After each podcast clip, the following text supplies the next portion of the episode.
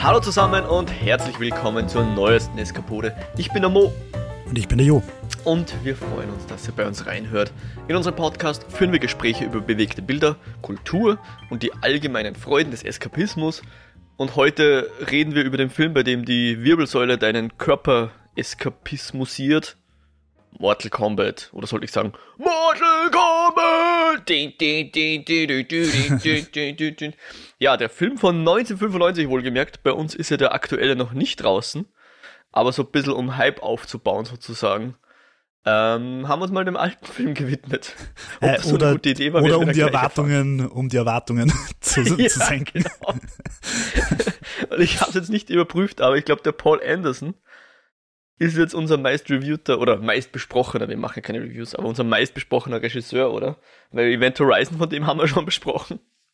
Und wir haben ja bei Event Horizon drüber gesagt, dass es ein einzig guter Film ist, mit der Ausnahme, wir kennen Mortal Kombat nicht. Also schauen wir mal, ob er zwei gute Filme gemacht hat oder ob Event Horizon der einzig gute Film bleibt. Ich glaube übrigens, dass Monster Hunter auch ziemlich schrecklich ist, also ohne ihn gesehen zu haben, aber mm. rein der Trailer ist was vom Schrecklichsten, was ich in meinem Leben je gesehen habe, also.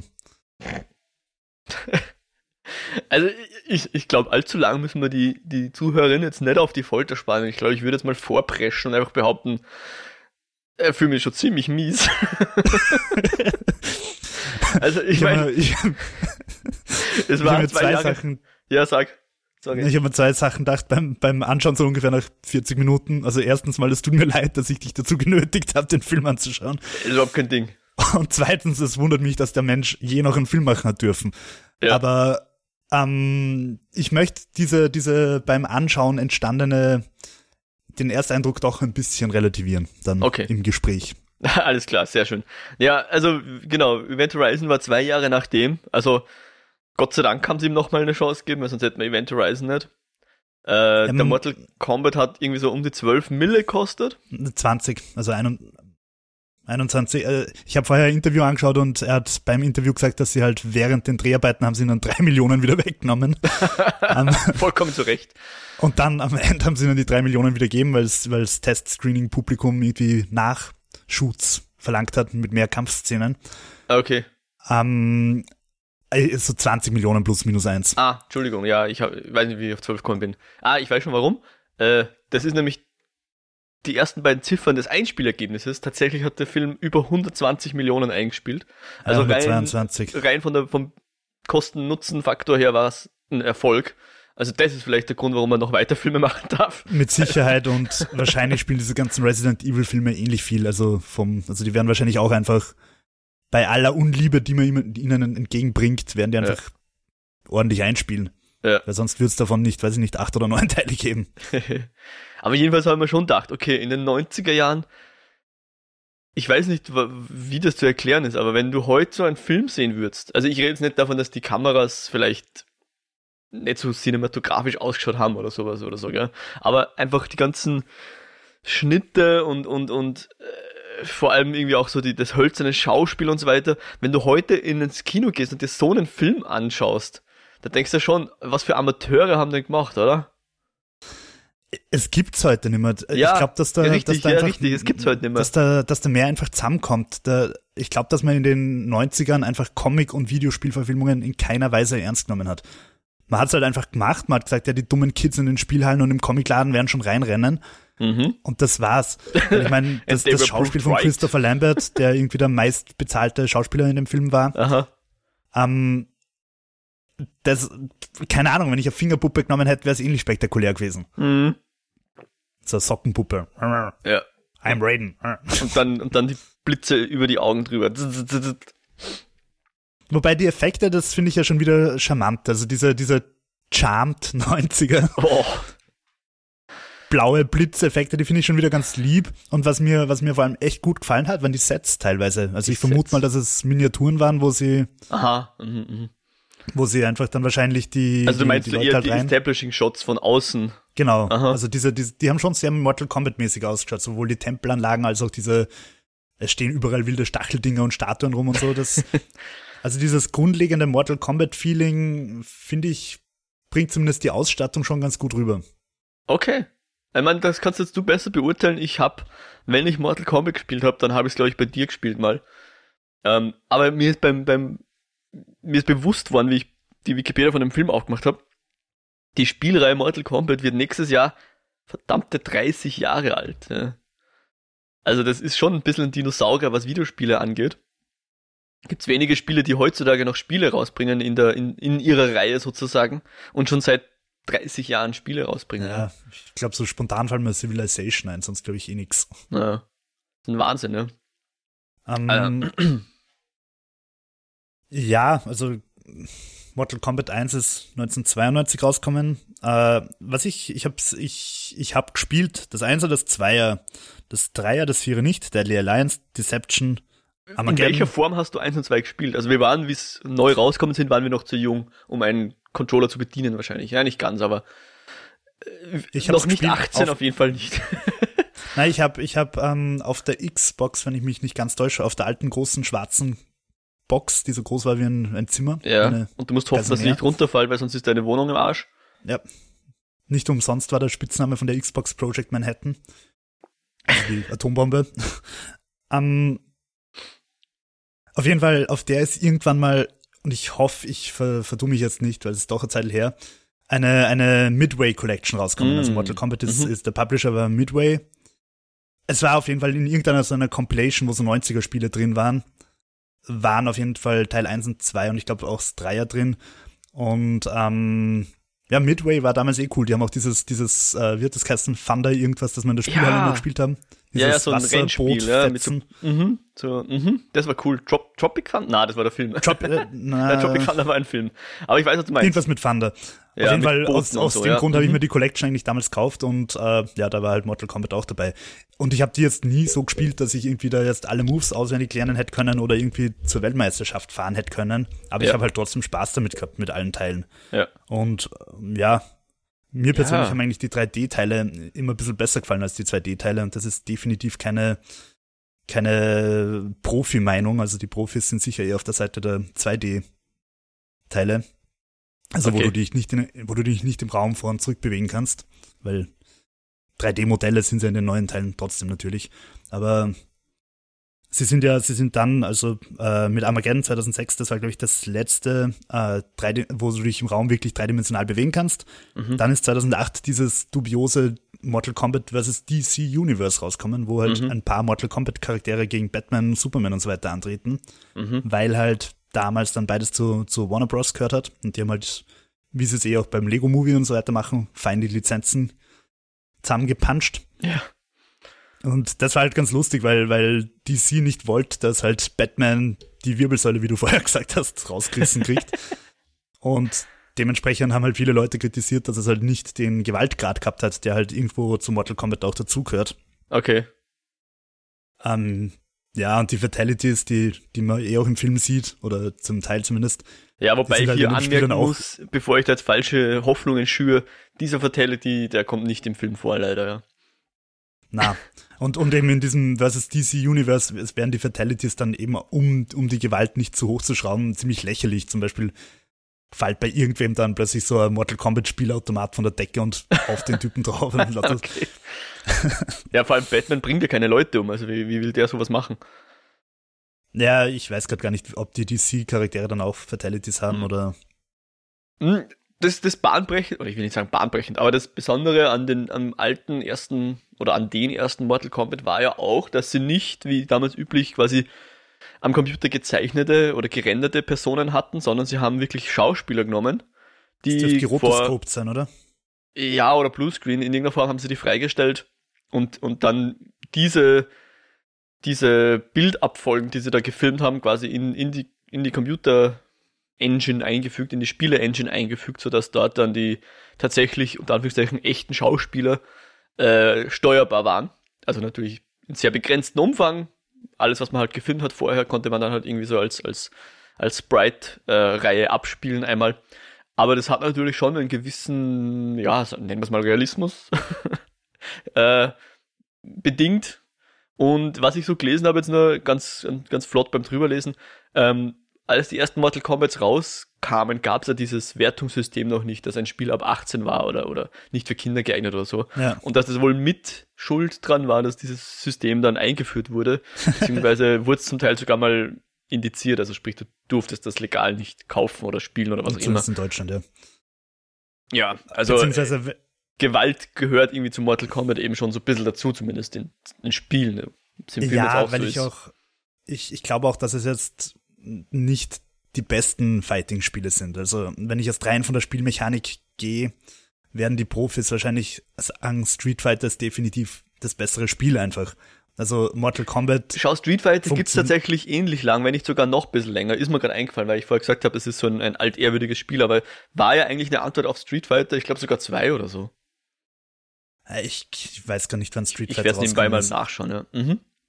Aber, aber, ähm, also bei Street Fighter, glaube ich, ist die Spielmechanik halt einfach flutschiger und besser durchdacht und, und optimierter. Mhm. Und Mortal Kombat war halt immer schon ein bisschen so, es hat funktioniert, es war okay, es hat Spaß gemacht, aber es lebt halt schon auch von dieser Sensation, von, Mhm. von, von, vom Blut und sicher auch, wie die meisten Beat'em-Ups, dann auch ein bisschen von den, von den leicht bekleideten Heldinnen und Helden. Ich sag's bewusst beides, weil die Männer ja meistens auch nicht sonderlich viel anhaben in diesen Spielen.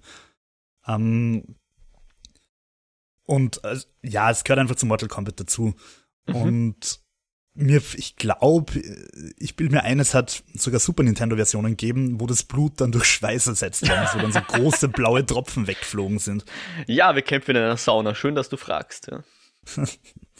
Also Street Fighter, der erste Teil kam 87 raus, Street Fighter 2 91 und das war so, also Mortal Kombat war dann so die Antwort auf Street Fighter 2 quasi.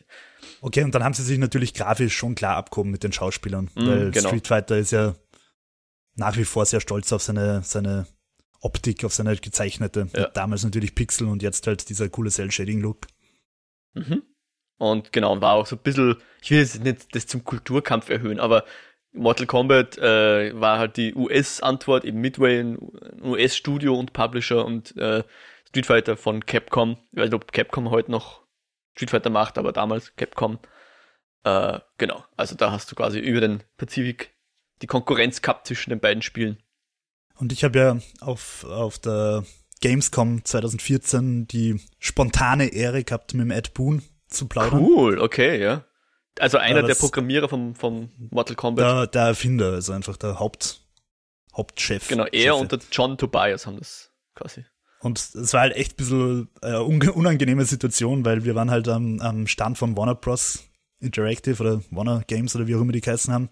Und eigentlich habe ich mir gedacht, okay, ich schau mir halt Mortal Kombat 10 war, na plötzlich, das war der Reboot 2011, also einfach das ganz normale Mortal Kombat. Mhm. Äh, ich schaue mir das ein bisschen an und ich schaue mir halt die ganzen Lego-Spiele so an und so. Und plötzlich sagt halt der PR-Typ von Warner Games so, ah ja, übrigens, Ed Boon hätte jetzt dann Zeit, seid ihr bereit? So, ah ja, cool, ich habe zehn Sekunden, um mich auf ein Interview mit Ed Boon vorzubereiten. Und es war echt einer der, der schändlichsten Momente meiner journalistischen Karriere. Und was halt erschwerend hinzukommen ist, dass der Typ sowas von Spaß befreit einfach ist. Also ich, ich, hab ich bin irgendwie so reingegangen mit dem Gefühl, okay, ein Mensch, der Mortal Kombat äh, Spiele macht, ist sicher so ein bisschen ein lustiger Vogel, vielleicht so ein bisschen Rodriguez oder Tarantino-mäßig. Mhm. Mhm. Und er hat einfach null Spaß verstanden, gar nicht, war einfach ein komplett trockener, braver Familiendaddy so. Und ich hab mir so gedacht, okay.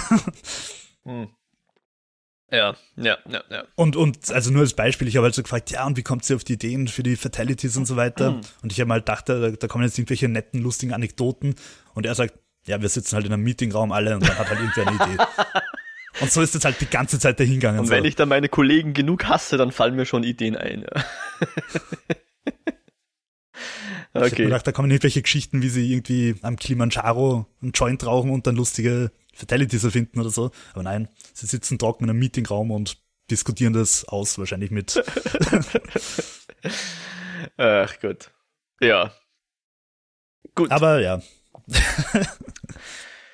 Jetzt ist eh die Frage, fandest du äh, den Mortal Kombat Film, die Fatalities, ähm, unwürdig. unwürdig? Okay. Ein, ein Also- Wort beschreibt das, glaube ich, ganz gut, ja. Trifft's einfach überhaupt nicht.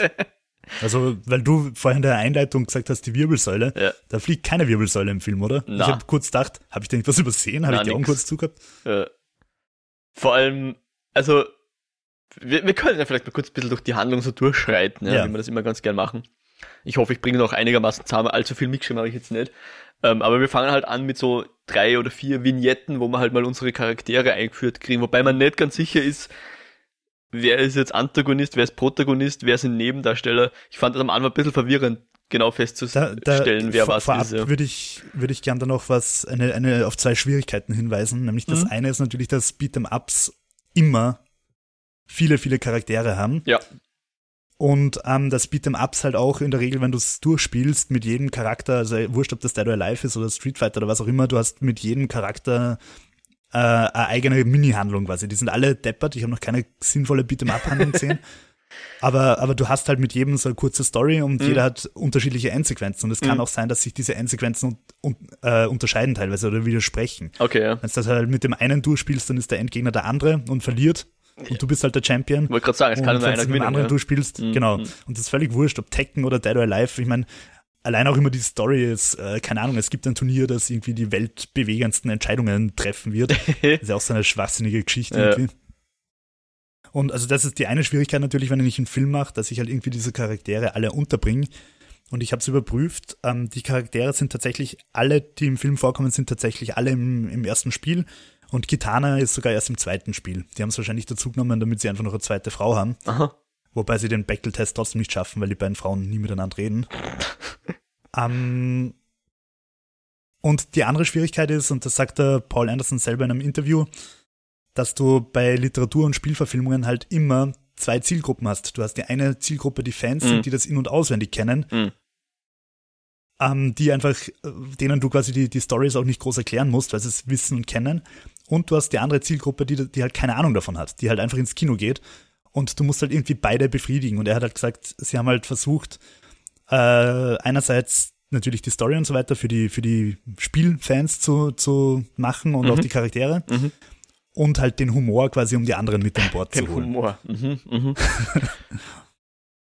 okay. Und ja, also das, das so als vorweg, dass, dass also die Schwierigkeit halt, dass du diese zwei Zielgruppen irgendwie vereinst und das war ihnen offenbar auch bewusst. Aha. Und Paul Anderson selber sagt, ähm, auf die Frage, ob Mortal Kombat auch heute noch gut ist, sagt er, ja, natürlich. Wer weil, hat sich äh, getraut, ihn das zu fragen? ich meine, das impliziert, Nee. dass es mal gut war. Naja, aber lustigerweise unter den, also ich habe jetzt einige YouTube-Channels und so weiter angeschaut. Okay. Also die Kritiker haben natürlich die Nase gerümpft, ähm, Mhm. aber der Film scheint bei Fans relativ beliebt zu sein. Okay.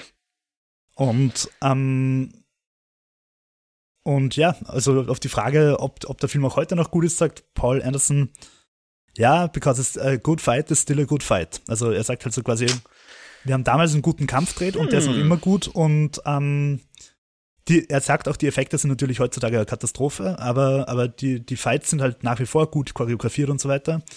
Und dementsprechend findet er den Film noch immer gut. Okay. Ja, du hast mir da jetzt schon ein paar, paar, ich sag mal, Steilpässe zugespielt, die ich dann hoffentlich im, im Verlauf unserer Besprechung noch ein bisschen aufgreifen werde. Ähm, aber wie gesagt, vielleicht fangen wir mal mit den kurzen Introductions an. Also, ähm, was wir zu dem Zeitpunkt noch nicht wissen, ist, wer jetzt unsere Helden sind und die werden uns kurz vorgestellt. Wie gesagt, ich war mir nicht ganz sicher, wer dann von den gezeigten Personen, weil ich Mortal Kombat eben kaum kenne oder kaum Erinnerungen dran habe, wie ich es damals gespielt habe, äh, wer jetzt wichtig ist. Aber ich werde das jetzt mal kurz erklären. Also wichtig für uns sind der, der Liu, den wir am Anfang träumen sehen, wie, wie der böse Imperator, nein, Imperator ist er gar nicht, sondern der Zauberer. Zauberer des Imperators, der Shang Tsung, seinen Bruder umbringt, den Chan. Ja. Äh, außerdem Johnny Cage, den wir in einer super subversiven Einstellung gegen Bösewichter kämpfen sehen, die aber nur äh, Schauspieler in einem Film waren. Ja. Wo er auch seine legendäre Catchphrase sagt, das ist jetzt der Punkt, wo du umfällst oder runterfällst oder where you fall down jedenfalls. Ja. Hm. Also Johnny Cage, ein US-amerikanischer Martial Arts Kämpfer, der ein Schauspieler ist oder für Filme Martial Arts Ja, kämpft. und, und äh, war übrigens auch die erste Figur, die erfunden worden ist für Mortal Kombat. Okay. Und ähm, eine Parodie auf Jean-Claude Van Damme. Das haben wir nämlich schon gedacht. Der, der, so vom, vom Look und von der, von der Kleidung sogar so ein bisschen Jean-Claude Van Damme mäßig. Ja. und äh, unsere dritte von den drei menschlichen Hauptfiguren, die Protagonistinnen, äh, die Sonja Blade, ähm, die quasi Teil irgendeiner US-Spezialkampfeinheit ist und da in irgendeinem Hongkonger Nachtclub äh, mit Schro Schrotflinten rumballert, während Leute rund um sie tanzen und sie ist auf, außerdem auf Rache aus. Von, ähm, ja, weil wer, wer, wer wurde umgebracht? Ihr Partner oder ihr, so? Ihr Partner, ja. Wobei ich mir nicht sicher bin, wie sie, sie rennt da ja mit ihrer Truppe irgendwie rein, ruft sie dem anderen Jax zu. Äh, richtig, ja, das habe ich gelesen. Der Jax kommt ja auch erst im nächsten Mortal Kombat dann vor. Ja, das ja. dürft, dürft eine, ich weiß nicht, ob es eine Erfindung des Films war oder eine Vorwegnahme im Film. Äh, aber ja, ich glaube, du hast recht. Der, der Jax kommt hier zum ersten Mal vor, genau. Äh, und sie ist jedenfalls äh, auf der Spur vom, vom Kano, Kano, ein Australier mit einem halben Metallgesicht, der ist auch einer der Bösewichter. Ähm, ein, ein jemand, der sich immer in der Untergrund irgendwie emporarbeitet und relativ hohe Positionen einnimmt, obwohl er anscheinend gar nicht so viel kann. Ähm, aber das ist so ihr, ihr Erzfeind sozusagen, bevor wir den großen bösen Erzfeind, den Shang Tsung, kennenlernen oder bevor sie den kennenlernt. Und der Kano Ja, zu dem wobei der Zeitpunkt ja- spielt schon zusammen also- mit dem Shang Tsung. Die, diese, diese Erzfeind-Geschichten, die hast du ja auch in total vielen Beat'em-Ups, dass der irgendwie der, der Hauptgegner von dem ist und, und Ja. ähm, Der Nemesis, die ja. sich halt immer Mhm. wieder, genau, der Nemesis, die sich immer wieder gegenüberstehen. Und das hast du ja auch in Mortal Kombat dann später mit Sub-Zero und, und Scorpion, Mhm. die in dem Film ja auf magische Weise an, auf einer Seite kämpfen, weil, weil der Zauberer sie be, be, bewitcht hat. Aha, okay. Aber das sind Mhm. eigentlich Erzfeinde und so. Ja. Genau, es gibt dann noch einen, einen Haufen anderen Nebencasts, auch dieser, genau, Sub-Zero Scorpion hast du schon gesagt, und dann aus irgendeinem Grund gibt es auch einen Schauspieler für diesen Reptile, aber ich glaube, das war dieses Tarnwesen, oder? Dieses Chamäleon. Ja, ja, aber der wird ja nachher, der hat ja nachher eine menschliche Form. Ah, das ist dann der grüne Ninja. Ja, genau. Ah, alles klar. Gut, vielleicht kannst du mir später noch ein bisschen erklären, was mit den Typen auf sich hat. Aber Soll ich, soll ich kurz noch was zu Sonja Trivia-mäßig sagen oder später? sehr gern. Na, hau raus. Äh, die wird gespielt von Bridget Wilson Sampers Mhm. und ähm, die hätte die Rolle eigentlich nicht kriegen sollen, weil die, also sie hat mehrmals irgendwie vorgesprochen und so weiter, Mhm. äh, aber irgendwie ist das halt irgendwie nicht nichts nicht nix geworden, weil sie eigentlich irgendwie gerade an einem äh, Adam Sandler Film beteiligt war, Okay. dessen Name mir gerade nicht einfällt. Ah doch, Billy Madison. Oh. Ah, da spielt sie die Lehrerin. Deswegen kommt sie mir bekannt vor. Ich kenne den Film nicht. Ähm, aber auf jeden Fall, ja, die, die war halt da irgendwie mit dem Adam Sandler noch zugegen. Ja. Und eigentlich hätte die damals noch sehr unbekannte Cameron Diaz die Rolle kriegen sollen. und die hat sich aber irgendwie am, am Beginn der Dreharbeiten oder noch beim, beim Training oder was, das Handgelenk gebrochen, Ui, okay. So dass sie dann äh, halt die, die Bridget angerufen haben, noch am Set vom Adam Sandler. Du, äh, letzter Drehtag bei dir, hast du Zeit, morgen ins Flugzeug zu steigen, nach Thailand zu fliegen? Hm. Und sie sagt, ja, passt, mach mal. Und sie ist dann halt sehr spontan doch noch zum Cast dazukommen. Und sie hat halt gesagt, während die anderen halt vorher schon Monate irgendwie trainiert haben, hat sie halt das quasi on-set nebenbei gemacht. Mhm. Sie hat halt gesagt, ja, das hat sie geschafft, weil sie nicht am Debauchery and Drunkenness in Thailand teilgenommen hat, wie der Rest der Crew. sie hat halt irgendwie fleißig trainiert und das dann halt irgendwie umgebogen quasi. Aha. Aber habe ich irgendwie lustig gefunden, dass eigentlich die Cameron Diaz das, die Sonja Blade spielen hätte sollen. Durchaus. Ich, ich weiß nicht, das, das, das ist ja immer die Frage, hätte das gut getan, also ihre Karriere vielmehr? Wer weiß. Ähm, keine Ahnung. Ich, ich weiß jetzt gerade nicht, Du wie das meinst, du meinst die zeitlich vielen Oscar-Rollen von Cameron Diaz, oder? Naja, also sie war ja schon, ich glaube, sie hat zumindest schon ordentlich Kohle gescheffelt und die werte Bridget Wilson hat, glaube ich, nach Mortal Kombat, ich weiß nicht, ich, ich kenne keine andere Rolle von ihr. Sie hat zum Beispiel mitgespielt bei, ich meine, es ist auch kein Meisterwerk. Äh, ich glaube, äh, ich weiß, was du letzten Sommer getan hast, glaube ich. Oder irgend so so ein Horror-Slasher. Mhm. Mhm. Von einem Bekannteren hat sie mitgespielt, dann in irgendeiner Serie, von der ich noch nie gehört habe. Und ich habe gelesen, also warum man sie heutzutage nicht mehr sieht, weil sie dann mit ihrem Mann, der dürfte irgendwie Tennisstar oder irgend sowas gewesen sein, Okay. die haben dann, die haben dann irgendwann beide einfach beschlossen, dass sie jetzt Family Life durchziehen. Sehr Und schön. dann beide ich, ich quasi ihre Karrieren an den Nagel gehängt. Ich gönn's ihr. Ja, also Cameron Diaz zu diesem Zeitpunkt 1994 hatte schon in der Maske mitgespielt. Ähm, aber dann natürlich vier Jahre später in, in äh, dem Mary, Verrückt nach Mary Film. Keine Ahnung, ob das so ihr größter Durchbruch war, aber da ist sie wahrscheinlich sehr bekannt dafür. Ähm, aber ja, gut.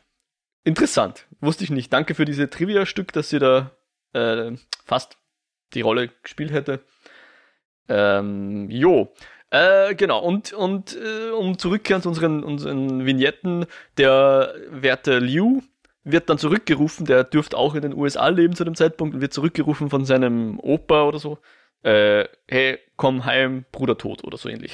Sehr knappes genau. äh, Te äh, Telegramm. Telegramm. War Telegramm. damals noch teuer, einen Buchstaben in die USA zu schicken. Und er kommt tatsächlich heim und kommt zu seinem altehrwürdigen Kung-Fu-Clan zurück. Und die, die wollen was von ihm, aber er ist eigentlich nur auf Rache aus. Und hier treffen wir auch zum ersten Mal auf diesen Donnergott äh, Raiden. Raiden. Gespielt eben vom, du hast schon vorher schon gesagt, vom Christopher Lambert, der halt, ich glaube, sonst für einen Highlander hauptsächlich bekannt ist, oder? Ja, ja. Es ist, finde ich, einer von und denen, wo man halt weiß, er war groß in den 90ern und er hat damals irgendwie überall so ein bisschen mitgespielt, aber Heutzutage ist er wahrscheinlich nur noch auf Messen, wo er irgendwelche Autogramme hergibt oder so. Autogramme um 35 Euro verkauft. ähm, genau, und der, der Raiden ist für mich so sozusagen das, das, das Primus-Example für den, für den Film. Was ich dem vorwerfen würde, ist nämlich, er nimmt sich gleichzeitig zu ernst und nicht ernst genug. Ja. Also, ich, ich weiß nicht ganz. Ähm, die, also die, diese drei, unsere Hauptcharaktere und, und andere Charaktere müssen eben zu dem, zu einem Turnier jetzt, werden sie eingeladen. Das ist so der Grund, der sie, der sie alle nach Hongkong jetzt mal bringt. Äh, weil der böse Imperator darf die Erde nur vereinnahmen, wenn er zuerst zehnmal das Mortal Kombat Turnier gewinnt oder einer seiner Champions wahrscheinlich viel mehr. Ja. Das Mortal Kombat Turnier gewinnt. Und das ist auch eine Geschichte, wie sie im Spiel ist, richtig? Ich kann mich nicht erinnern, aber laut Wikipedia ist das die Geschichte vom genau, ersten Spiel. Und neun dieser zehn haben sie schon gewonnen. Das heißt, das ist jetzt das alles entscheidende Mortal Kombat. Wenn jetzt die, die, der böse Imperator oder sein Champion da gewinnen, dann dürfen sie die Erde quasi fair and square nach galaktischem Recht vereinnahmen, überfallen und ausplündern und weiß nicht, was sie dann alles vorhaben. Ähm, jedenfalls nicht wünschenswert. Und unsere jetzt bekannten Protagonisten und Protagonistin müssen sich jetzt eben diesem Turnier stellen und dort gewinnen hoffentlich, weil sonst wird die Erde, ist die Erde dem Untergang, Un Untergang geweiht. Und dieser Donnergott, der hilft ihnen da so ein bisschen, der soll so ihr Mentor ein bisschen sein. Ähm, und wir werden auch mitkriegen, es geht immer sehr viel darum, Sachen zu lernen, ja. Zumindest, wenn man den, ähm, den äh, gesprochenen Dialogen lauschen darf, geht sehr viel darum, Sachen zu lernen, auch wenn ich finde, dass de facto niemand irgendwas lernt. Ja, und coole One-Liner, das ist auch äh, sehr ist immer, immer, wichtig, immer wichtig, genau. Ähm, und sie kommen dann auf die Insel und schon vor der Insel sehen wir den einen oder anderen äh, Kampf, aber halt mehr so kleine Scharmützel, wo halt sich zwei Leute einfach miteinander beefen und ja, und äh, der Johnny trifft dann zum ersten Mal auf den Liu und der Johnny glaubt halt, dass es irgendeinen Handlanger gibt ihm Geld und ähm, äh, der Liu soll halt seine Koffer tragen, weil er glaubt, das ist irgendein Hansel und der schmeißt sie halt in, in Hafen und so und haha, lustig, nimmt aber trotzdem das Geld. Habe ich tatsächlich echt ein bisschen lustig gefunden. Ja, war vielleicht die lustigste Szene im ganzen Film. So ehrlich muss ich sein. Äh, jedenfalls. Vor allem, weil er ihn dann so angrinst, so sicher so, haha, fuck you. Ja. ähm, aber das hindert sie natürlich dann nicht daran, im Verlauf des Films doch noch Freunde zu werden oder so ähnlich. Und es hindert auch nicht den Johnny dran, dass er dann, wie sie auf der Insel ankommen, immer noch sehr viele Koffer hat. Was auch immer da drin ist. Äh, weil sie kommen dann mit so einem coolen äh, Drachenschunken-Ding. Richtig. Werden sie dann auf eine mysteriöse Insel gebracht, wo die, wo die Magneten komplett durcheinander sind. Also niemand weiß, wo die ist. Wahrscheinlich soll uns sagen, außerhalb unserer Realität oder so. Aber dort wird eben dieses Turnier jetzt gefochten, ausgefochten. Und ich finde, ich habe mir dann sogar den Time Note ausgeschrieben, weil du hast vorher schon nach 40 Minuten ist dir irgendwas aufgefallen. Mir ist auch nach 40 Minuten was aufgefallen, nämlich nach 40 Minuten kommt das erste Mal ein Kampf, den ich cool fand. Okay. Und das ist der allererste Kampf vom Liu gegen irgendeinen anderen menschlichen Gegner. Gegen diesen gegen diesen Schwarzen, der so ein bisschen brüllt wie ein Tiger, oder? Der macht irgendwie so. Ja, er wird nicht groß vorgestellt, hat so längere Haare oder so, oder so ich glaube so geflochtene äh, Zöpfe oder so. Auf jeden Und Fall ein da merkt man, dass hier zwei Leute miteinander kämpfen, die, glaube ich, beide Martial Arts Kämpfer sind und nicht Schauspieler, denen was beigebracht wurde. Ja, also der, der Robin Shu, Shao, Shu, Ja. der den Liu Kang spielt, der kommt Ja. ja. aus dem Hongkong-Kino und sagt selber, sein großes Vorbild ist natürlich wie bei allen anderen auch Jackie Chan. Mhm. Und der dürft, also der hat zumindest zwei der Kämpfe inszeniert, aber ich glaube, er dürfte wahrscheinlich generell stark an der, an der Choreografie beteiligt gewesen sein. Mhm. Also, aber der, der weiß definitiv, was er macht. Ja. Aber ich finde halt, hier merkt man zum ersten Mal, dass es, dass es auch darum geht, dass sich die zwei Leute, also jetzt in der Handlung des Films, versuchen zu verletzen, ja, und nicht einfach nur warten, bis der nächste, wo der nächste Punch herkommt, weil sie wissen es ja eh schon. Mich hat, mich, haben nämlich die, die restlichen Kämpfe fast ausschließlich nachher auch noch, auf jeden Fall vorher, eher dran erinnert, wie wir damals Aikido gemacht haben, wo es halt für die Prüfung eine Abfolge von Würfen machen hast müssen. Du hast eigentlich schon gewusst, was jetzt der Gegner macht und dann muss ich das machen und dann mache ich diesen Move und dann mache ich jenen Move und dann rollt der und äh, fliegt halt von dannen.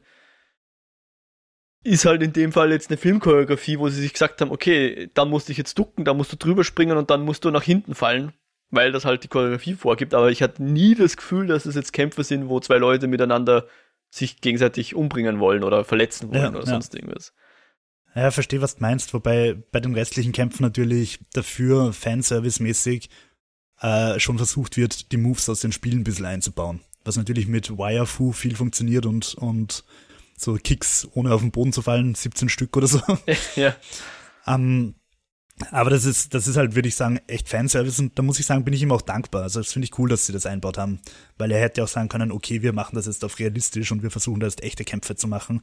Aber das wäre dann halt nicht Mortal Kombat gewesen, dann hätten sie halt Bloodsport Teil 7 oder so machen sollen. Äh, ja. Mhm, mhm, mhm. Ähm, aber findest du dann, um eben auf dieses Zitat vom Anderson zurückzukommen, a good fight is still a good fight? Also würdest du sagen, dass das auch heute noch ein guter Kampf ist? Der, also der gegen dieser erste Kampf? Ja, den schon, aber fast nur den. Also ich fand, die anderen waren dürftig. Was, was ich den Kämpfen zugute halte, ist, finde ich, dass du eigentlich in allen Kämpfen immer weißt, was passiert. Es ist nicht dieses, wir haben Hollywood-Schauspieler und wir cutten das so schnell und, und in verschiedenen Kamerawinkeln, so dass du keine Ahnung mehr hast und es ist nur noch wusch, wusch, wusch und die Leute fliegen in der Gegend rum. Sondern ich finde, du hast schon immer so das Gefühl, okay, da kommt jetzt ein Schlag und der wird geblockt und dann duckt sich der. Also du, du kannst den Kämpfen irgendwie folgen, finde ich. Auch den späteren. Zum Großteil. Nicht alles ganz optimal, aber Und Großteil. das finde ich ja. ist zum Beispiel ja auch was, also ist off-topic, aber das finde ich macht zum Beispiel die Zack Snyder-Filme einfach besser als die Marvel-Filme, weil du da bei den meisten Choreografien einfach auch immer weißt, was gerade abgeht. Bei, wir haben jetzt gerade Man of Steel wieder angeschaut, du weißt bei den Kämpfen einfach, warum da gerade wer blockt, warum sich da wer duckt und so weiter. Und ähm, das habe ich schon bei Mortal Kombat auch ein bisschen so das Gefühl gehabt. Hm, okay. Ja, ich- vielleicht hapert es bei mir einfach daran, dass ich eben kein Fan der Serie bin und, und die Moves nicht so kenne und ich weiß nicht, wie lange schon kein Beat'em Up mehr gespielt habe. Vielleicht ist es wirklich dem geschuldet, dass er sich halt da, äh, wie du sagst, eher daran ausgerichtet hat, was die, wie man, wie man die Spiele spielt, als, als was jetzt ein realistischer Kampf wäre. Okay, dann, dann, dann gehe ich da vielleicht so weit mit, aber so weit zu gehen, dass ich sage, das sind immer noch gute Kämpfe, ich weiß ja nicht, ich weiß ja nicht. Ich, ich finde ich find halt auch, ich, ich respektiere, dass das damals wahrscheinlich gute Kämpfe waren. Ähm, ich finde nur einfach, ich meine, wenn man sich irgendwie die 80er anschaut, Arnold Schwarzenegger kämpft mit irgendwelchen Roboter-Drachen in, in, weiß ich nicht, Red Sonja oder so. Ähm, die Kämpfe waren damals halt anders, aber wenn ich mir heute Sachen anschaue wie The Raid oder Ja. von mir aus Atomic Blonde, Ja. Man kann Kämpfe halt auch einfach viel, viel besser Ja. machen. It's possible. Genau. ja. Aber es ist klar, das sind natürlich auch wirklich Primus Examples und also, ja, okay, gut. Wahrscheinlich den, den, den äh, Möglichkeiten geschuldet ist das wahrscheinlich schon okay so. Sagen wir es mal so. Oder, oder muss, möchte ich auch positiv erwähnen, Undisputed 2, 3 und 4. Weil Okay. es da auch um Turniere geht, mehr oder weniger. Aha. Also man kann Kämpfe einfach wirklich, wirklich sehr viel geiler inszenieren heutzutage. Und dementsprechend finde ich halt auch, okay, vielleicht waren die Choreografien und vielleicht war das ein 90er-mäßig State of the Art oder so, aber auch die Kämpfe, finde ich, sind nicht allzu gut gealtert. Mm. Also auch der eine Kampf nicht. Okay. Und äh, das Lustigste ist ja, der, der Shang zu, der ist ja irgendwie so Ringrichter oder, oder Moderator in einem, keine Ahnung. Und der sagt ja dann auch so eben die Sachen, die man ja aus dem Spielen kennt, so Flawless Victory und Finish Fatality. Fatality, genau. Aber äh, es ist so eindeutig nur Fanservice, oder? Macht doch in den Szenen selten Sinn. Na, ja, also ich stimme dir zu. Also Fatality vielleicht noch am ehesten, aber Flawless Victory wird es halt in so einer Situation, keine Ahnung, was, was uns damit sagen will, ja. Das, ja. Ähm, genau, und, und, und zwischen diese ganzen Kämpfe eingestreut sind dann immer so der Raiden, der dann seinen, seinen Schützlingen irgendwie so sagt, ja, du musst das überkommen und du musst dem äh, du musst das hinter dir lassen und so weiter. Und, und das, der ist einfach, ich weiß nicht, was ich von dem halten soll, weil auf einer, auf der, ich glaube, das war noch am Boot, kommt noch so eine Szene, wo er irgendwie so schicksalsschwanger so sagt, The Fate of Billions. Und er verstellt ja auch seine Stimme immer so komisch. Mal mehr, mal weniger. Keine Ahnung, wie viel, wahrscheinlich immer abhängig davon, wie viel er am Vortag gesoffen hat. The fate of billions will depend upon you. Oh, oh, oh, oh, oh. Sorry. Und ich weiß, das war so geil, weil zuerst ist er so schicksalsschwanger, dann lacht er auch noch, auf, als wäre er auf einmal ein Bösewicht. Und dann sagt er irgendwie so, oh, Entschuldigung.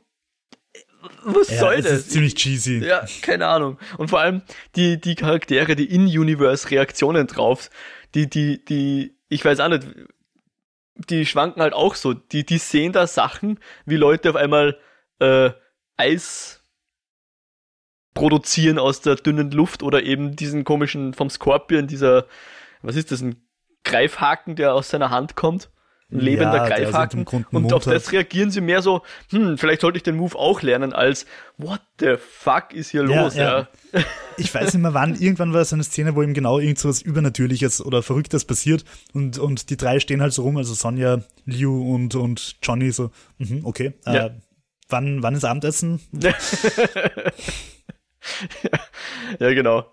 Oder später kämpft dann der Johnny Cage mal gegen irgendein Monster, ich weiß gar nicht mehr was, und äh, besiegt den halt gerade noch so und dann im Weggehen äh, wird nochmal auf den besiegten Gegner geschnitten und dann fällt da so eine Postkarte oder eine Autogrammkarte runter. Ja, to my voll. greatest fan, Johnny Cage. Macht, wo hat er denn den jetzt hergehabt? Hat er die immer bei sich und dann, ah, es ist wirklich cheesy, Fanservice, keine ja. Ahnung, wie man das nennen will, aber es ist, äh, das ist, ich fände es ja das der lustig, Kampf wenn der Film nur Goro? so wäre, aber er nimmt sich ja dann an anderen Stellen wieder super ernst und, und, und lacht ja nicht und das gehört genauso und muss so sein. War das Goro? Ah, das könnte sogar Also- sein. Und Goro, ähm, Den möchte ich nämlich auch positiv erwähnen. Ich finde, der ist fantastisch. ja, Und, und, das dürfte eine Puppe gewesen sein. Also nicht, Ja, nicht war- eine Puppe, sondern also- ein Kostüm, oder? nein, nein, Puppe. Also Wirklich? in einem, in einem Interview sagt der Interviewer, nicht der Anderson, sondern der Interviewer sagt zum Anderson halt so, dass das wohl The Last Great An- Animatronic in den 90ern war. Ah, wirklich? Das Der war so Harryhausen-mäßig Stop-Motion-Animatronic, oder Ja. was? Also nein, Animatronic, 17 Entschuldigung. Leuten- Entschuldigung, das wäre 17 Stop. Leute, die hinten Schalter drücken und an Seilen ziehen Ah, und so sowas, weiter. okay. Mhm. Und, Aber schon in ähm, Lebensgröße dann, oder? Also nicht. Ja, ich glaube schon. okay, sorry. Nur, Und- also ich, ich, ich dachte jetzt an diese Ray Harryhausen kleine Stop-Motion-Skelette aus Jason und das goldene Vlies und so. Ja, ja. Nein, na, nein, na, na, Okay. Richtig Puppe. Puppe, und äh, ja, der, der Anderson sagt halt ja, dass der Goro eigentlich die, die, die wahre Diva am Set war, quasi. weil, weil halt ständig immer irgendwas kaputt war und man halt ständig, so wie bei Jaws, halt ständig hat irgendwas nicht funktioniert und man hat warten müssen, bis das repariert wird und so. Ah. Und dass die Schauspieler am Set halt immer gesagt haben, ja, ist Goro schon aus seinem Trailer gekommen? Aber stimmt, der hat ganz cool ausgeschaut. Mit Ausnahme, manchmal war die Mimik, also irgendwie der, der lässt Ja. halt so einen Urschrei raus und dann ist halt so, der Mund geht so 10 Zentimeter auf. Äh, die Augenbrauen sind ganz statisch und dann bewegen sich vielleicht die Augenbrauen so einen Zentimeter nach unten. So. Äh, also man sieht jetzt nicht, was ich mache, aber ja. Ähm, aber sonst, der sah zumindest nicht komisch reinmontiert aus und äh, Na, der hat, also vor allem, ich finde, es, es widerspricht sich halt so ein bisschen mit dem Reptile, der einfach Ja. sowas von Scheiße ausschaut. genau. Und du hast da auf der einen Seite Goro, der echt gut in den Film passt und, und halt einfach funktioniert. Und dann hast du Reptile, der einfach so, oh nein, 90er-Effekte, wir machen Sachen, die wir nicht können und machen es trotzdem. Ja. Da haben wir eh bei Event Horizon, glaube ich, auch drüber geredet. Genau, da wo sie dann noch zum Teil auch noch richtig stolz drauf waren. Schaut euch diesen Kaffeetropfen in der Schwerelosigkeit an und so. Ich meine, Ja. der war dann eh okay, aber gab es noch andere CG-Effekte, die weniger gut gealtert sind heute. Ja, und, Und der Anderson Mhm. selber hat aber auch gesagt, also er wollte halt erst aus England kommen und wollte halt unbedingt irgendwie in Hollywood fa äh, Fuß fassen. und hat, hat halt irgendwie Mortal Kombat aber schon kennt aus der Spielhalle und hat halt gesagt, ja, passt, ich mach das. Also das Skript hat halt irgendwie die Runde dreht und er hat gesagt, bitte, bitte nehmt's mich, ich mach das. Mhm. Und er hat gesagt, er hat sie da halt auch mega angelogen, weil er gewusst hat, dass diese, dass die, dass er, was, was so Computereffekte und so weiter betrifft, einfach nicht auf dem Level ist, dass, dass die verlangen quasi. Mhm. Und da hat er halt einfach ein bisschen seinen Lebenslauf aufpoliert und gesagt, ja, das packt er schon, das macht er schon. Und ja, weiß nicht, Steven Spielberg hätte es wahrscheinlich besser gemacht. Steven Spielberg hatte, glaube ich. Cameron. Hatte, glaube ich. James Camerons Mortal Kombat. Aber der Steven Spielberg, weil du es gerade gesagt hast, äh, ganz am Anfang, wo der Johnny Cage da am Filmset ist, das ist schon eindeutig ein Steven Spielberg Lookalike, oder? Der da auf seinem Regiestuhl sitzt und ihn anschreit. Keine Ahnung. Keine Ahnung. Ich, ich, ich, ich weiß nicht. Ja. Ich finde es ja schade, dass das nicht irgendwie dieser Gastauftritt von Ed Boon oder so war. Ja, aber der hatte keinen Humor. Der aber immerhin, der aber ja Scorpion spricht irgendwann mal im Film. Also ah. Scorpion sagt irgendwas, Scorpion oder irgendwas, das ja. ist Ed Boon. Okay. Aber dann bleiben wir gleich noch beim Scorpion und halt auch beim Reptile und beim Goro und Sub-Zero. Das, was, was, was ich halt an diesen ganzen Figuren so komisch fand, ist, sie wurden uns als übermächtig präsentiert, bis es halt nicht mehr sind. Also zuerst kommen die so vor und da denkst du, wie sollen die jemals besiegt werden? Mit diesen Fähigkeiten. Das kann doch ein, ein, ein menschlicher, also ein, ein nicht übermenschlicher äh, Kämpfer oder Kämpferin kann die doch niemals besiegen. Ja? Und dann machen sie es doch. Und es ist nicht so, dass du das Gefühl hast, oh, die haben jetzt einen speziellen Trick angewandt oder die mussten all ihre Fähigkeiten aufbringen, sondern sie ja. haben sie halt einfach lang genug verprügelt, bis dann auch wurscht ist, ob du jetzt Eis kann. Okay, ja, der, der mit dem Eis ist sogar noch ein bisschen ja, wobei das habe ich halt dumm gefunden, weil also dieser, dieser, dieser Eiszapfen ja. ist eigentlich ein Move vom Sub-Zero. Also ich finde es ein bisschen doof, dass sie den Move quasi gegen ihn verwenden. Ja. Wobei laut Wikipedia kommt der Move erst in den späteren Spielen dann. Aha. Aber dass sie quasi das Eis gegen ihn verwenden, das ist. Das ist keine Ahnung. Wir wissen doch aus Pokémon, dass man ein anderes Element braucht, um, um ein Element zu besiegen und nicht dasselbe. Das funktioniert so nicht. Naja, es kommt jetzt auf den, auf den Typus an. Drachentyp sind zum Beispiel gegen find, Drachentyp schwach, also. Ich finde, ich finde, ich finde auf jeden Fall, dass Sub-Zero immun gegen Eisangriffe sein sollte. Ja, okay.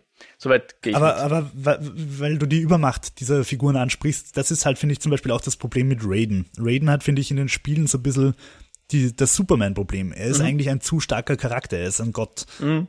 Um, und, und trotzdem musst du dann halt mit Liu Kang gegen Raiden in, im Versus antreten können und halt auch die Chance haben, einen Gott zu besiegen. Und ich glaube, in den Spielen wird das halt ein bisschen so argumentiert, dass Raiden quasi in menschliche Form schlüpft, um am Turnier teilnehmen zu dürfen. Mhm. Und halt quasi dementsprechend auch als Mensch besiegt werden kann. Um, ähm, und im Film haben sie es halt so gelöst, dass sie sagen, na, du darfst beim Turnier nicht mitmachen. Was ja okay ist, ja. Aber das ist dann wieder, ich habe es ja vorher schon gesagt, der, der Roy Raiden tut ja dann seine Schützlinge so ein bisschen unterrichten in, in Weisheiten und auch die Prinzessin Kitana lehrt ja dem Liu in dem Fall, du musst das Element, das Leben schöpft, nutzen. Und ich frage mich, warum sagt er einfach, Alter, nimm's Wasser gegen einen scheiß Eistypen? Weil sie aus, aus welchem Realm kommt sie?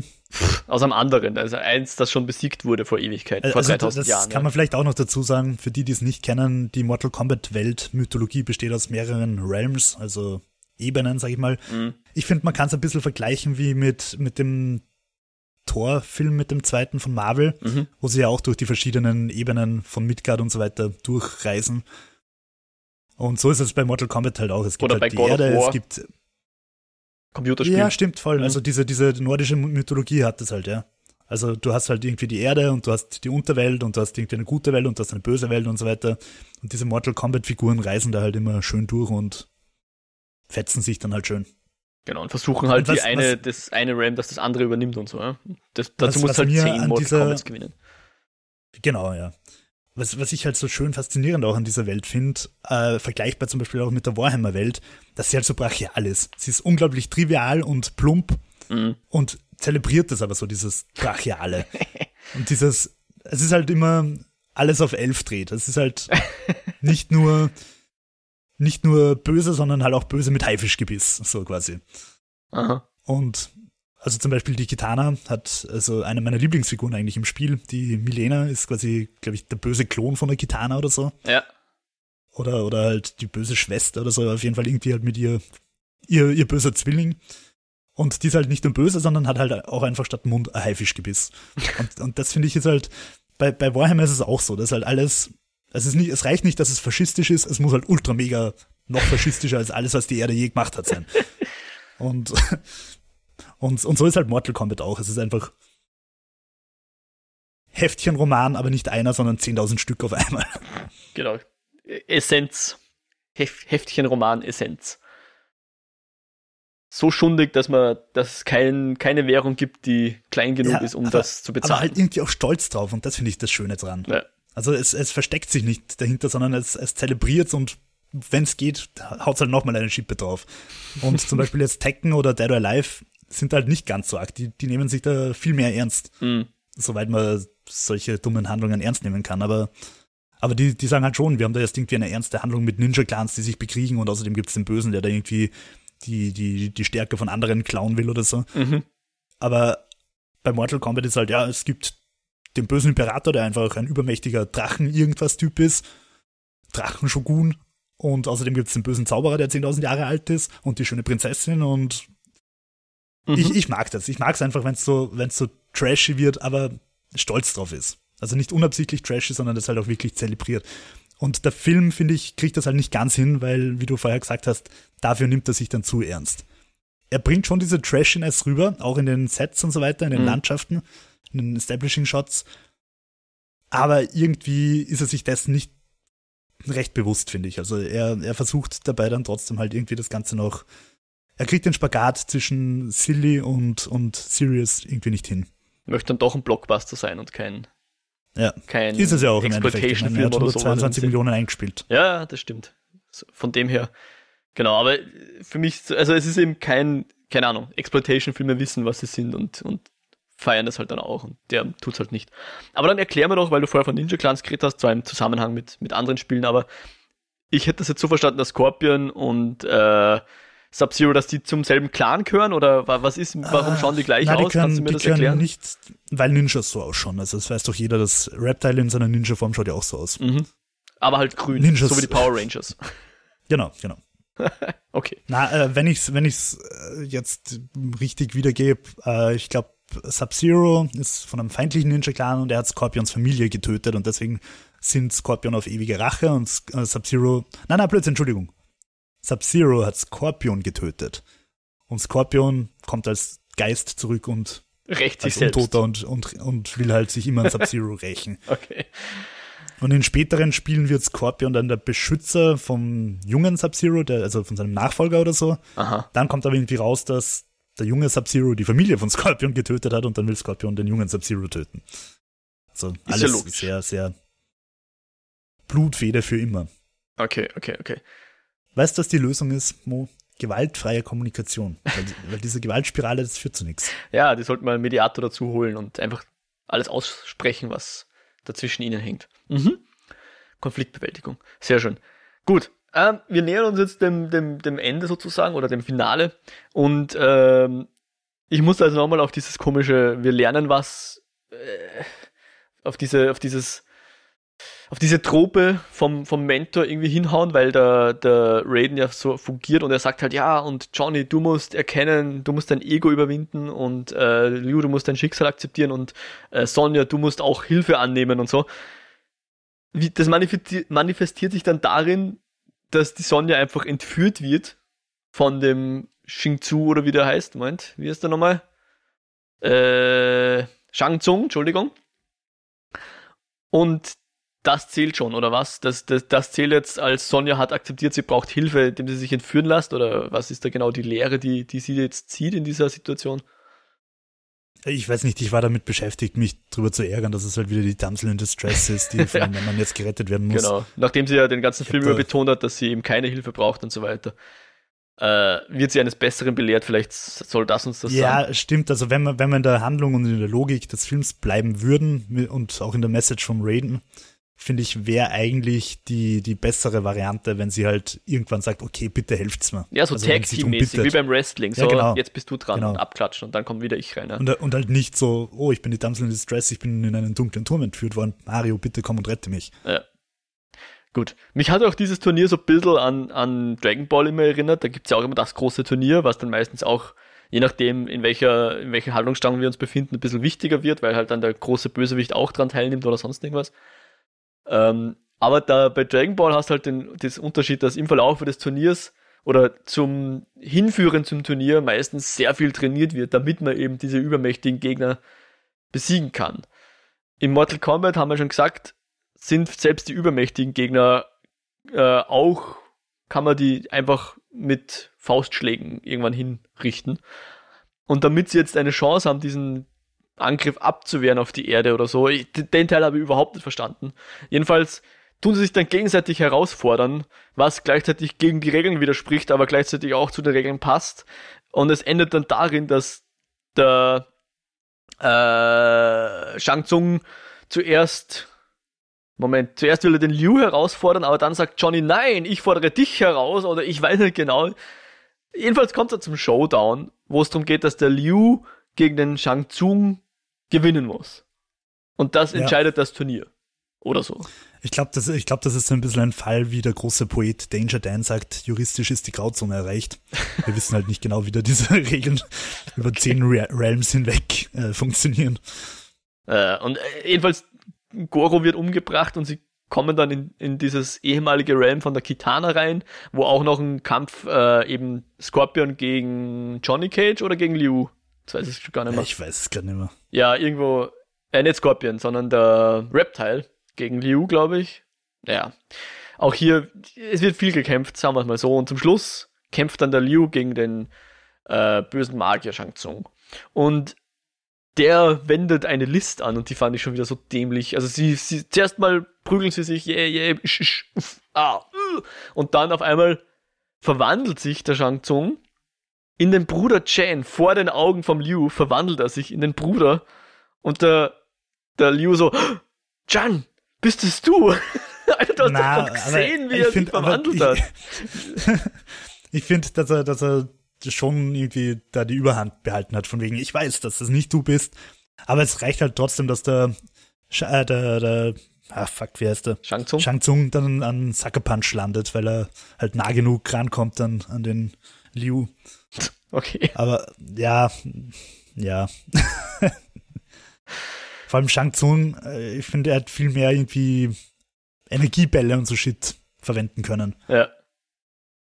Ja, dann, dann geht halt noch in der Arena, gehen halt dann noch die, die Speerspitzen im, im Boden auf. Ich glaube, das kommt auch im Spiel vor, richtig? Ja, ja, das, das finde ich, davon hat es ehrlich einfach viel zu wenig gegeben. Also, das hätte einfach echt eine Spur brutaler sein dürfen, meiner Meinung nach.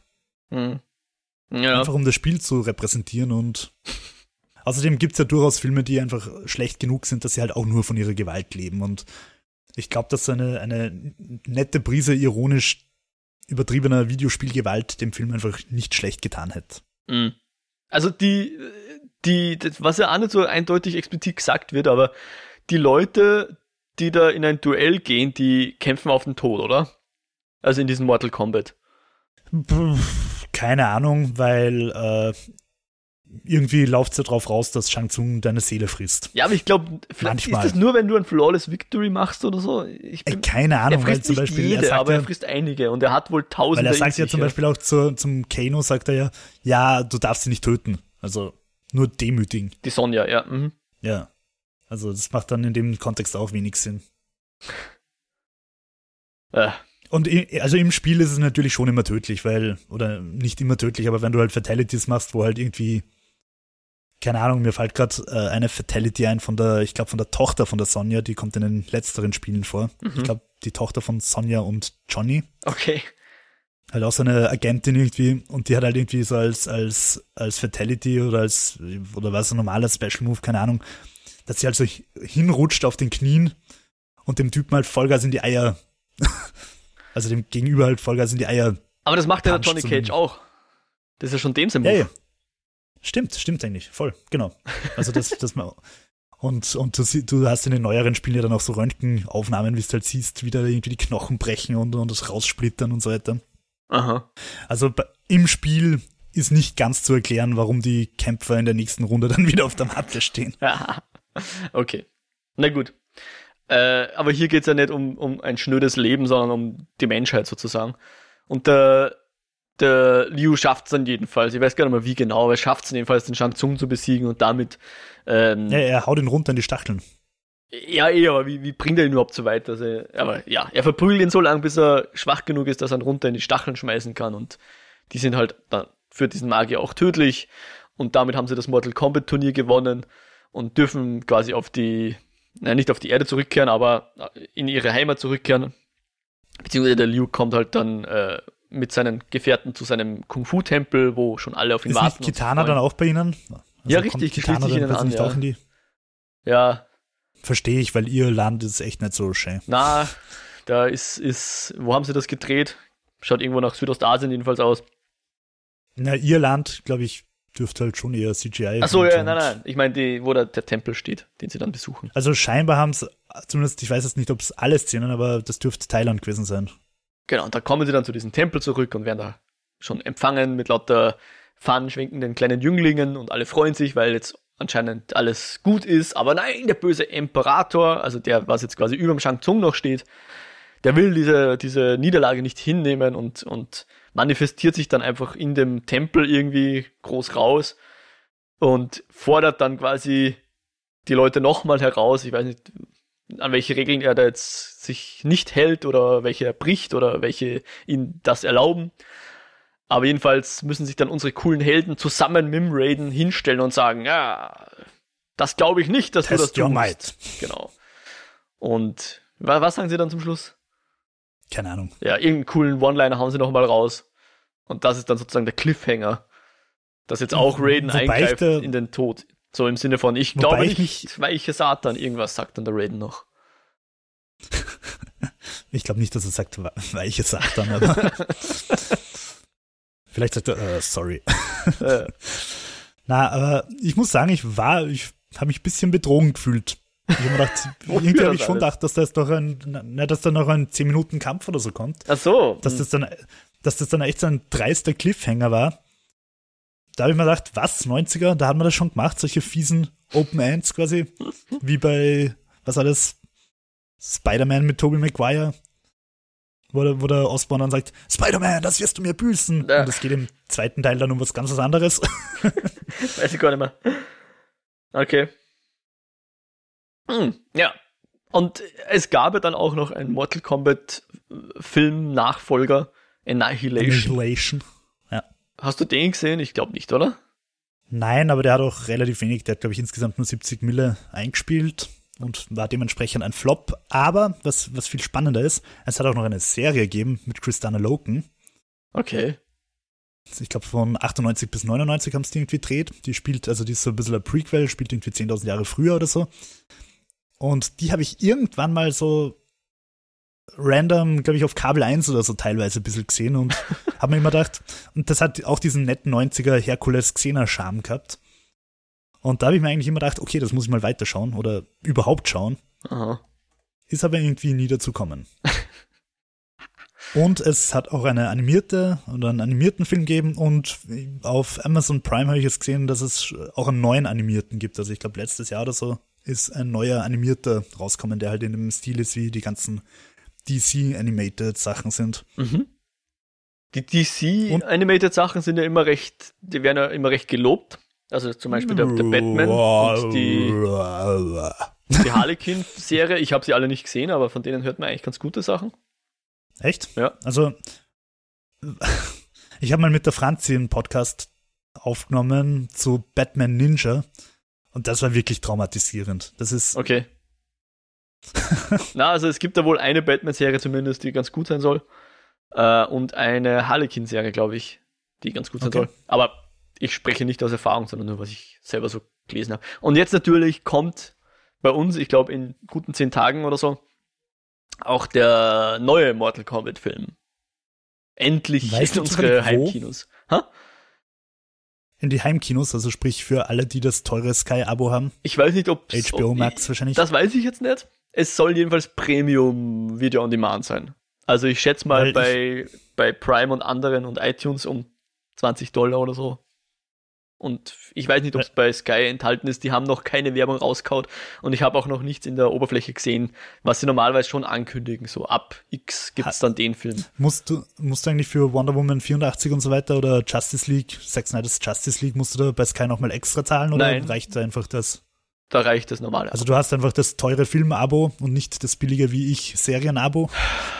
Richtig. Also ich habe, glaube ich, das kostet 15 Euro oder so. Ich, in dem Dreh. ich, okay, ich, ich zahle 10 Euro. Eben, ja, es war aber mal Aufpreis, den ich mir für irgendeinen Film gegönnt habe und dann vergessen habe, es abzubestellen. Du, ich hab's, ich hab tatsächlich mal versucht, das Abo abzubestellen, weil ich's, weil wir eigentlich quasi nie Sky schauen und ich halt jedes Monat deppert 10 Euro zahle. Und es ist gar nicht so einfach. Also ich habe da irgendwie so, Wirklich? wenn sie es abbestellen wollen, antworten sie auf diese E-Mail. Dann antwortest du auf die E-Mail, dann kommt die eine andere E-Mail. Ich habe es tatsächlich einfach nicht, also mit dem geringen Aufwand, den ich bereit war zu geben, habe ich es nicht geschafft, das loszuwerden. Also ich glaube, ich hatte es schon mal abbestellt und ich könnte mich nicht erinnern, dass es sonderlich schwer war, aber naja. Äh, hast du an den, an den kommenden Film, bist du da irgendwie heiß drauf? Möchtest du den sehen? Ähm, ja, ja. Also erstens mal habe ich mir irgendwie eingebildet, dass der Ah, fuck, wie heißt der? Mir fällt der Name gerade nicht ein. Der Regisseur von Aquaman. Ah, ah, ah, ah, ah. Na, fällt mir jetzt einer ein. Also der Regisseur von Aquaman Äh, und Lilo. Saw und Insidious und Conjuring, Ja, und, und äh, Fast and Furious. Fast and Furious 7. Also der Goldjunge. Äh, irgendwie habe ich mir eingebildet, dass der Regie führt, aber das stimmt nicht. Ich, aber ich glaube, er produziert ihn oder so. James Wan. Also er ist irgend James Wan, genau. Er ist irgendwie involviert in dieses Projekt, Okay. glaube ich, was prinzipiell Hoffnung macht, weil er einfach ein cooler Junge ist, der James Wan. Ähm, der Trailer, finde ich, schaut fantastisch aus, weil er einfach auch wirklich irgendwie die Optik des Spiels, finde ich, gut rüberbringt. Also auch so wirklich so mit 2D-Kampfansichten und so. Aha. Ich habe mir jetzt, ähm, auf YouTube gibt es, glaube ich, die erste Szene äh, zu begutachten. Ähm, die habe ich jetzt begonnen zu schauen, dauert so sieben oder acht Minuten. Und da muss ich sagen, es hat mir, es war mir alles ein bisschen too serious. Also die haben sich da zu sehr auf Last Samurai und wir, wir nehmen uns Bier ernst und ziehen das jetzt voll durch äh, genommen. Aber ich bin schon gespannt. Also ich bin, ich bin, ich, ich traue mich zu hoffen, dass er besser wird als der vom Anderson. Die Latte liegt nicht sehr hoch. Die Latte liegt nicht sehr hoch. Ähm, ja, ich bin gespannt. Ich hoffe, dass er, dass er den Gewaltgrad auch sich traut zu zelebrieren. Aha. Ja, sch schwierig. Ich bin mir sicher, dass er besser wird als Monster Hunter von Anderson. Übrigens, was ich einfach noch sagen will, ich bin irgendwie zu dem Schluss gekommen, dass die schlechtesten äh, Videospielverfilmungen nicht Uwe Boll macht. Ich glaube, die macht echt Anderson. Also Resident Evil Und zwar oder aus so, dem Grund, ja? aus dem Grund, weil, weil der Anderson, also natürlich sind die Filme vom Uwe Boll weit von gut entfernt, sogar sehr weit. Aber wenn er halt äh, House of the Dead und Alone in the Dark verhunzt, beziehungsweise Postal, finde ich, hat er eh gut gemacht. Also das, das fängt den Wahnsinn der Spiele relativ gut ein. Ähm, aber da, da verhunzt er halt keine Blockbuster und der Anderson verhunzt halt einfach die größten Spiele, die, die, die halt irgendwie rumlaufen. Geschweige denn Also vom Resident Budget, Evil- ja. Resident Evil in den Sand zu fahren, ist halt, finde ich, ein größeres Verbrechen, als Alone in the Dark in den Sand zu fahren. Mhm. Mhm, mhm. Verstehe schon, was du meinst, ja. Also, der James Wan produziert den, oder hat den Mortal Kombat Film mitproduziert mit Todd Garner gemeinsam und regiert das Simon McQuoid geführt, ein Australier, den man, glaube ich, sonst für gar nichts kennt, außer dass er, er hat wohl Commercials geshootet. Ähm, also dürften Newcomer sein. Aber ja, ich, ich glaube, wir werden den schauen, oder? Also wenn er jetzt nicht gerade 50 Euro kostet, wenn der, wenn der Preis einigermaßen ist, was, Ja, voll. was im Rahmen ist, oder er in Sky enthalten ist und ich nächstes Monat mein Sky-Abo, ah, wir haben ja schon Mai, quasi. ich habe mein Sky-Abo offensichtlich nicht gekündigt, also werde ich da noch einen Monat zahlen. Dann werde ich es eh sehen, ob der da reinkommt. Äh, wenn wir ihn sehen, dann werden wir ihn wahrscheinlich auch besprechen, sei es jetzt hier oder im, im, im Lichtspielcast vielleicht, dass du als, als Gast vorbeischaust. Ja, ja. Also Mal ich hätte schon. Bock drauf. Ja, das war jetzt jedenfalls unser, unser, unsere Einleitung oder unsere, unsere, soll man sagen, unsere Einstimmung auf diesen Film. Ähm, wenn ihr den Film gesehen habt, Fan der Serie seid und den Film abfeiert, bitte lasst es mich wissen oder auch Jo natürlich. Mich würde sehr interessieren, äh, wenn ihr den Film auch eher mau fandet oder sonstige Meinungen habt oder wenn ihr auch unsere äh, Feedback habt für unsere Eskapode, für diese oder eine andere Folge, lasst es uns gerne wissen. Ihr könnt uns erreichen per E-Mail eskapoden.kinofilme.com oder ihr hinterlasst uns einen Kommentar auf der Website. Das ist kinofilme.com slash eskapoden. Da kann man unter den Beiträgen jeweils kommentieren. Wir sind auch auf Twitter, at eskapoden und natürlich bei Spotify und Apple Podcasts und über den RSS-Feed abonnierbar und wo es geht, wäre es super, wenn ihr uns Reviews und äh, Sternewertungen und so weiter da lasst. Wir würden uns super freuen. Ähm, und natürlich auch persönliche Empfehlungen an Freundinnen und Freunde. Wir freuen uns wahnsinnig. So, lieber Jo, wenn man dich äh, weiterverfolgen möchte im Internet, wo macht man das am besten?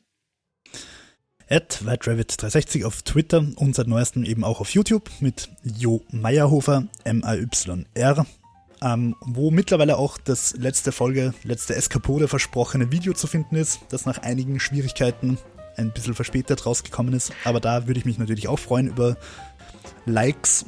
Seid die Ersten, die diesen jungen, aufstrebenden Channel begleiten oder so. Genau, dann könnt ihr euch in drei Jahren zurückerinnern, dass ihr damals unter den Ersten wart. Genau. Ähm, ja. Und Mo, wo findet man dich? Ich bin auf Twitter at Modriak, Modriak mit einem CWC am Ende. Äh, ansonsten freuen wir uns, dass ihr bis hierhin uns mitverfolgt habt und hoffen, dass ihr beim nächsten Mal auch wieder dabei seid. Und bis dahin wünschen wir euch alles Gute, macht es euch fein, habt es gut. Auf Wiederhören. Ciao, ciao.